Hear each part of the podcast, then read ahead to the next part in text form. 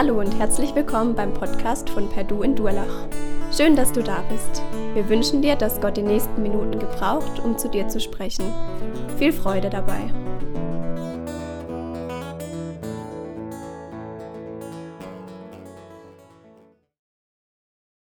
Ja, freudige Christenheit, wenn wir in einer Zeit, wo so vieles aus dem Lot gekommen ist, uns fragen, wie kommen wir zur rechten Weihnachtsfreude, wie können wir Weihnachten richtig feiern, äh, dann dürfen wir zwei Dinge bei uns bedenken und das soll uns unbedingt im Mittelpunkt stehen.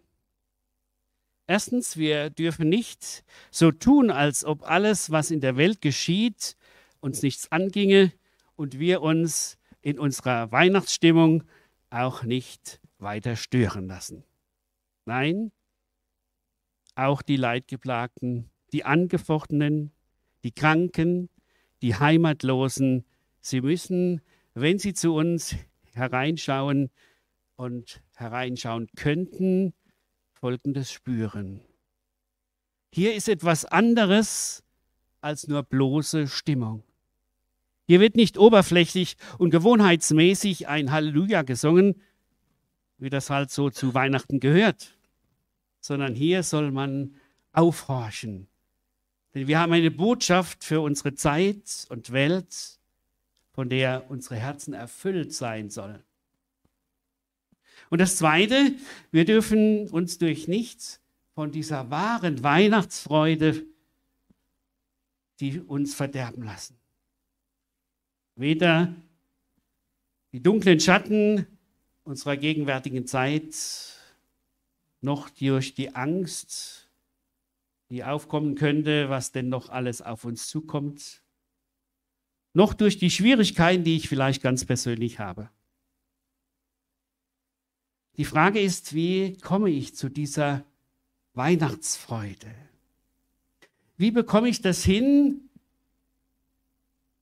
dass ich Freude haben kann, auch in Situationen, wo alles andere uns gar nicht nach Freude mutet.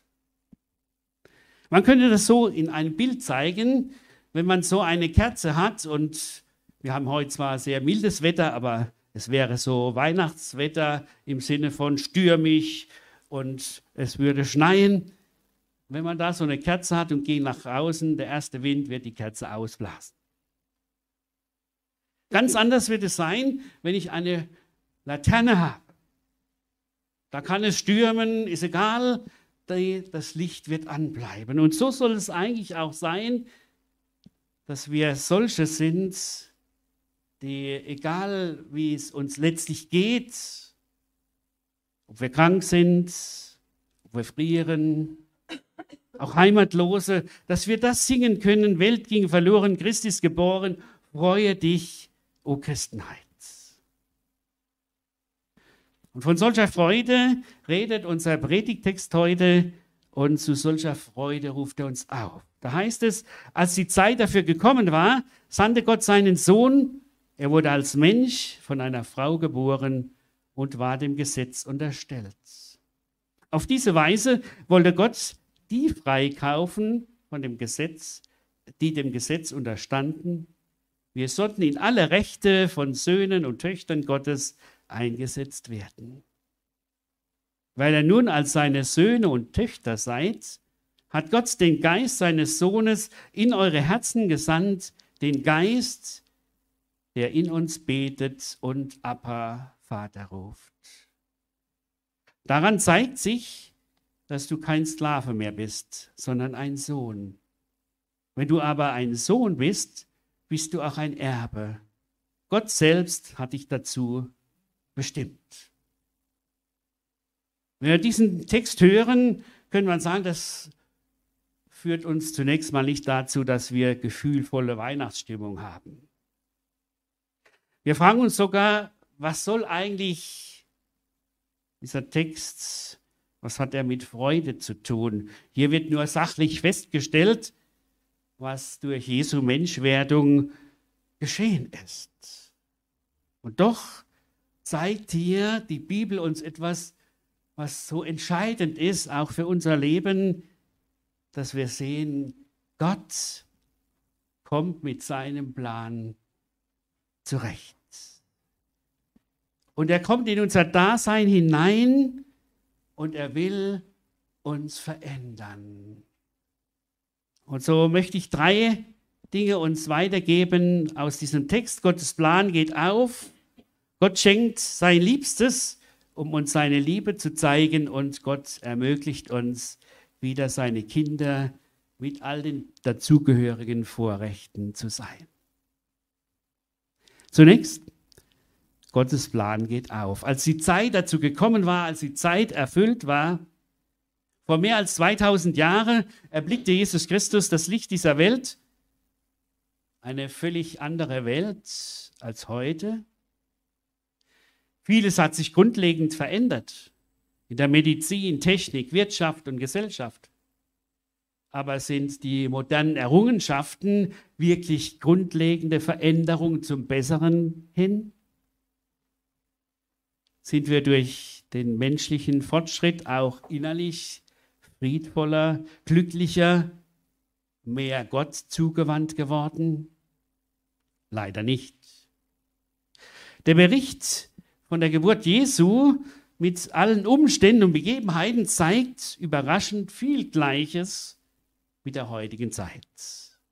Wäre Gottes Sohn heute geboren worden, wäre auch nicht viel, es wäre nicht viel anderes, mal abgesehen von Autos, Flugzeugen, Fernsehen, Computer und anderes. Damals und heute eine hochpolitische Zeit. Es begann, es begann, so sehen wir es im Lukas, es begann in jenen Tagen von dem Kaiser Augustus. Gott schildert in, seiner, in, dieser, in seinem Wort den politischen Hintergrund, der damals war.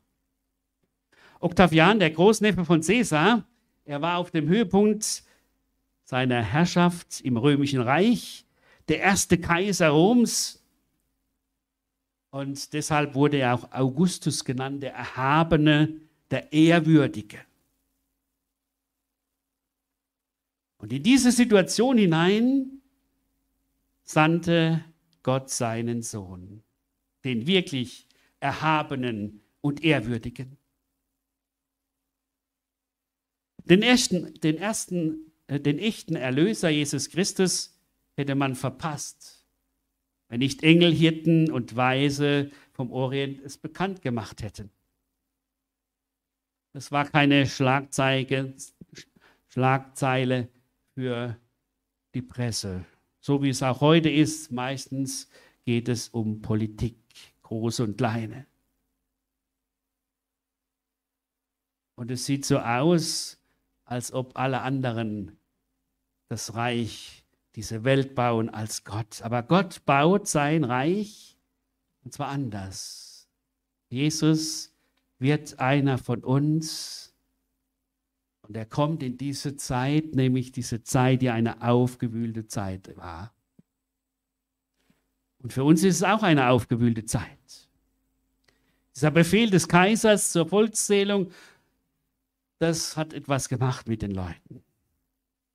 Sie mussten sich auf die Reise begeben, die ganzen Hotels waren überfüllt und die Leute sagen, was soll das eigentlich? Und die wollen doch nur unsere Steuern und dann wissen sie auch, wer von uns nachher zum Militär gehen soll. Ist das nicht heute genauso, dass man fragt, wie viel darf sich der Staat einmischen in unsere Privatsphäre? Die Zeit, die sich Gott ausgesucht hat, um seinen Sohn in die Welt kommen zu lassen, war sie nun günstig oder war sie nicht günstig? Ich glaube, wir können das letztlich nicht beurteilen.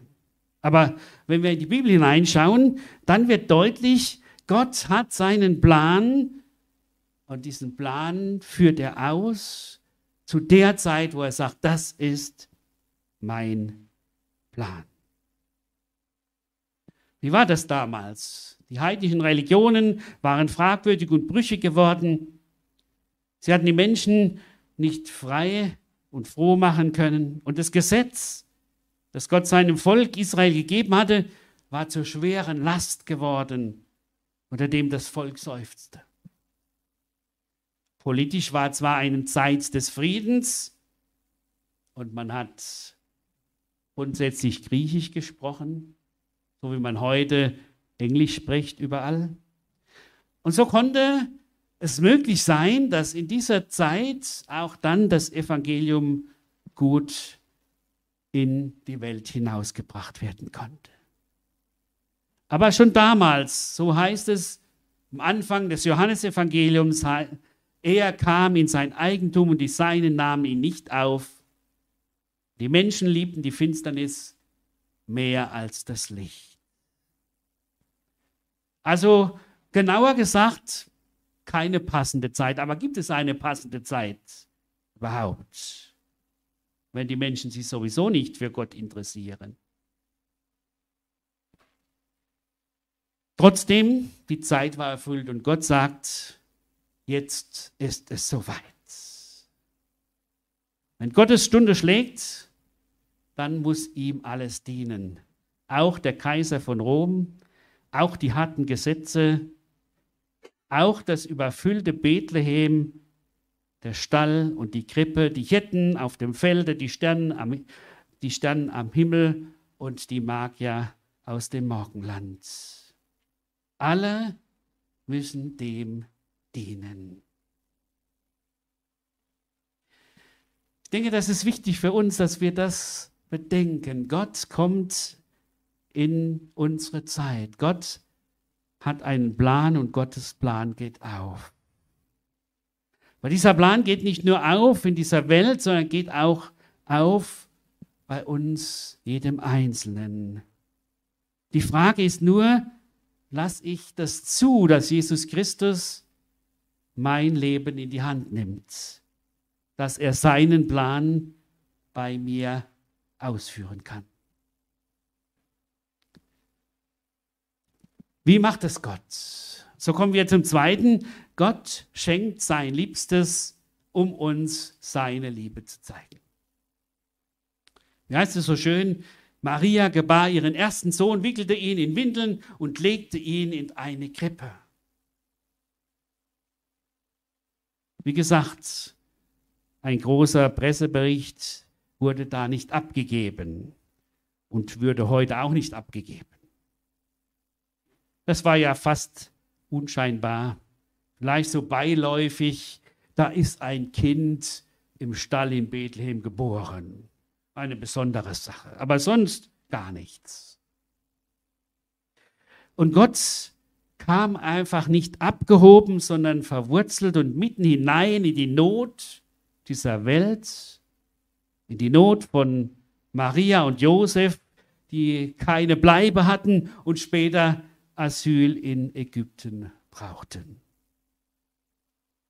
Jesus hatte von den ersten Lebenstagen an damit zu tun, dass er immer in der Situation war, bedroht zu sein.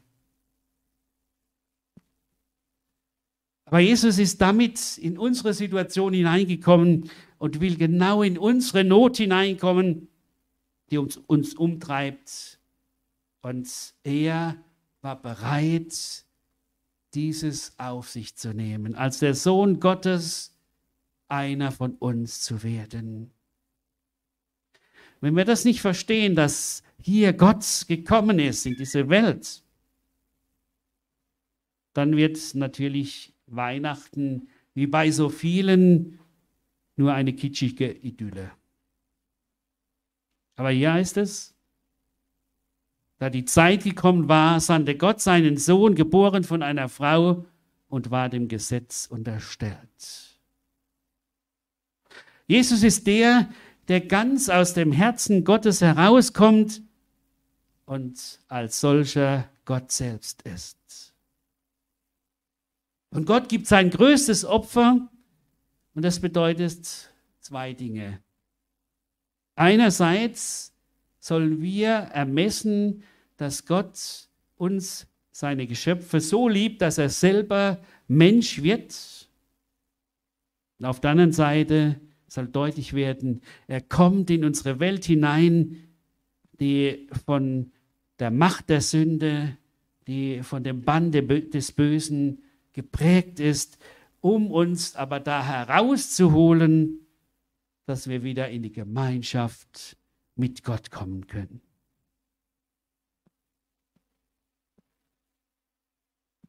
Wie Jesus in diese Welt gekommen ist, will ich euch deutlich machen an einer, an einer Parabel von drei besonderen Gästen in der Krippe, die ich letztens gelesen habe.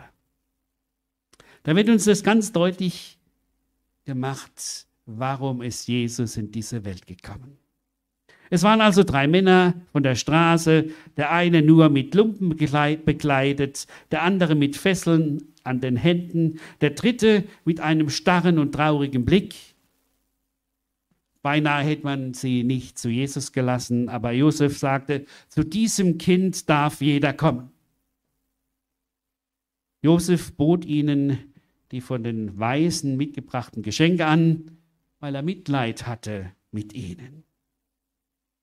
Dem Zalumpen sagt er, du sollst das Geld haben, damit du dir mal richtige Kleidung kaufen kannst.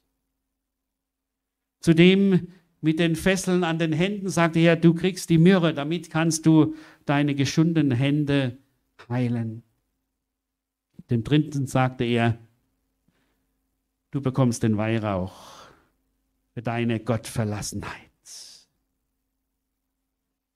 Aber komischerweise die drei lehnten die Geschenke ab. Aber sie wollten eines. Sie wollten zu diesem Kind. Und so gingen sie zu diesem Kind und redeten mit ihm. Und sie sagten, du gehörst nicht in die Welt des Goldes, des Weihrauchs und der Myrrhe, so wenig wie wir. Du gehörst in unsere Welt der Not, der Plage und des Zweifels. Darum bringen wir dir was wir mit dir gemeinsam haben. Der erste nahm einen seiner Lumpen und legte ihn auf die Krippe. Nimm meine Lumpen, du wirst einmal sie brauchen, wenn sie dir deine Kleider genommen haben und du nackt und allein sein wirst. Dann denke an mich. Ja, Jesus wird einmal am Kreuz seine, seiner Kleider entledigt sein. Der zweite legte eine seiner Ketten neben die Hand des Kindes. Nimm meine Fesseln, sie sind mir zu schwer. Sie werden dir passen, wenn du älter sein wirst. Man wird sie dir einst anlegen, wenn du weggeführt wirst. Denke dann an mich. Ja, Jesus wird einmal gefangen genommen werden und sie werden ihn abführen. Und der dritte beugte sich tief über die Krippe und sagte dem Kind, nimm meine Zweifel, meine Gottverlassenheit, ich kann sie nicht allein tragen. Schreie sie hinaus und trage sie vor Gott hin, wenn die Zeit gekommen sein wird. Ja, Jesus wird einmal schreien, mein Gott, mein Gott, warum hast du mich verlassen? Jetzt konnten die drei getrost von dem Kind weggehen, das sie ruhig und unverwandt anschaute. Sie hatten die Gewissheit bekommen, nicht mehr allein zu sein mit ihrer Not, ihren Schmerzen, ihrer Gottverlassenheit. Genau dafür gab Gott seinen Sohn hinein in unsere Welt, in unser Menschendasein, in unsere Not, in unsere Anfechtung, in unsere sterbliche Welt. Das hat er alles auf sich genommen, damit wir wieder mit Gott in Verbindung sein können. Das Liebste gibt Gott, um uns seine Liebe zu zeigen. Und das ist das Große, was uns hier gezeigt wird. Und da heißt es so schön in Römer 8, es gibt, weil Jesus zu uns gekommen ist, weil er für uns gestorben ist. Kein Verdammungsurteil mehr für die, die ganz mit Jesus Christus verbunden sind. Denn das Gesetz des Geistes, das durch das dich mit Jesus Christus zum Leben führt, hat dich von dem Gesetz befreit, das nur Sünde und Tod bringt. Das Gesetz des Mose war dazu nicht imstande. Es scheiterte am Widerstand unserer Natur. Deshalb hat Gott seinen Sohn gegen die Sünde in die Welt geschickt. Er kam in dieser gleichen Gestalt, wie sie die Menschen haben, die im Widerspruch zu Gott leben und machte der Sünde in der menschlichen Natur den Prozess. Damit kann jetzt die Rechtsforderung des göttlichen Gesetzes in uns erfüllt werden, und zwar dadurch, dass wir uns nicht mehr von unserer Natur sondern von Gottes Geist bestimmen lassen. Das ist eigentlich der Grund der Weihnachtsfreude. Jesus kam zu uns, Gott erniedrigte sich für uns, damit wir wieder mit ihm Verbindung haben können. Er ist der, der in unser persönliches Leben hineinkommen will und uns zeigt, wie der Ausweg ist, ja bis dahin, dass er uns den Heimweg zeigt zum ewigen Vaterhaus. Und damit kommen wir zum dritten. Gott ermöglicht uns, wieder seine Kinder zu werden, mit allen dazugehörigen Vorrechten. Wer sich diesem Jesus Christus, dem Kind in der Krippe, dem Mann am Kreuz, dem Auferstandenen anvertraut, der seine Erlösung in Anspruch nimmt, der darf wieder Gottes Kind sein. Ob Sohn oder Tochter, wir sind solche, die die Rechte von Gottes Kinder haben. Was heißt das, ein Recht zu haben, wie Gottes Kinder es haben? Drei Dinge werden uns hier genannt. Das erste ist, Gott hat uns seinen Geist gegeben, den Geist seines Sohnes. Man könnte so sagen, Gott hat die Möglichkeit gegeben, wer sich diesem Jesus anvertraut, der bekommt jetzt eine Antenne, um wieder mit Gott in Verbindung zu sein. Oder anders gesagt, eine Standleitung. Er kann jederzeit in allen Lagen zu Gott kommen und ihn, das ist das Zweite, als lieben Vater, als Papa ansprechen. Das heißt, wir haben einen festen Platz an Gottes Herzen. Ein Kind Gottes sein, das heißt mit Offenheit und Vertrauen Gott alles sagen und mit ihm alles besprechen können. Und auch bereit, er ist auch bereit, uns zu vergeben, wenn wir zu ihm treten und erkennen, wo wir versagt haben. Wo es dann heißt, er erbarmt sich wie ein Vater über Kinder und deshalb dürfen wir seine Kinder sein. Ist das nicht ein ganz großes Vorrecht? Soll uns das nicht ganz neu zu dieser Weihnachtsfreude führen? Wir dürfen Kinder Gottes sein. Wir dürfen Papa zu Gott sagen. Wir dürfen uns ihm anvertrauen mit all den Dingen, die unser Leben ausmacht. Und dann kommt noch ein drittes, wo es heißt, die Kinder werden auch Erben sein, Erben und Miterben der Herrlichkeit Gottes.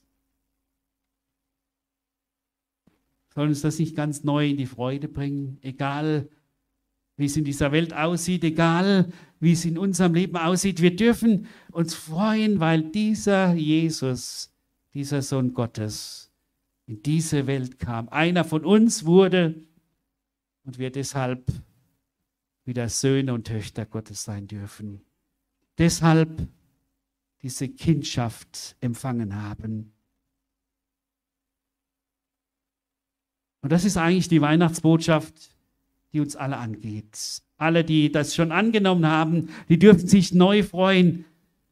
Christus ist gekommen. Der Retter ist nun da. Halleluja.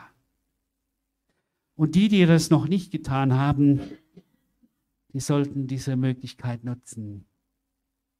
Jesus ist gekommen, er wurde Mensch für uns, damit wir diese Möglichkeit haben, mit ihm zu Gott, dem Vater, zu kommen.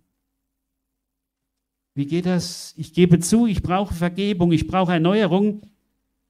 Ich möchte dein Heiler Jesus Christus in Anspruch nehmen, damit mit dir ich durchs Leben gehen kann und dann meiner Bestimmung leben kann.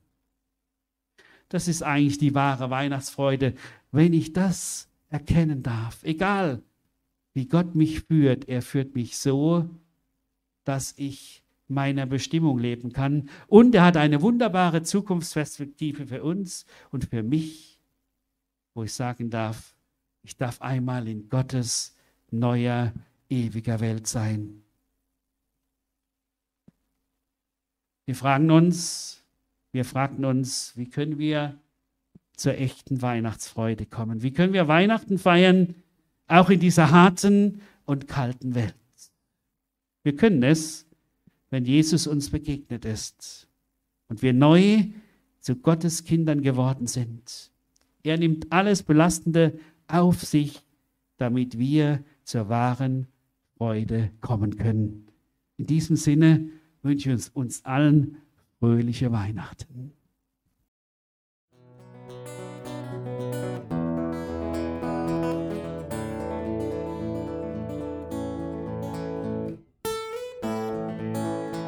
Wir hoffen, der Podcast hat dir weitergeholfen. Falls du noch Fragen hast, besuche gerne unsere Homepage unter www.per-du.church. Hier findest du alle wichtigen Infos zur Gemeinde und zum Glauben. Tschüss und bis zum nächsten Mal.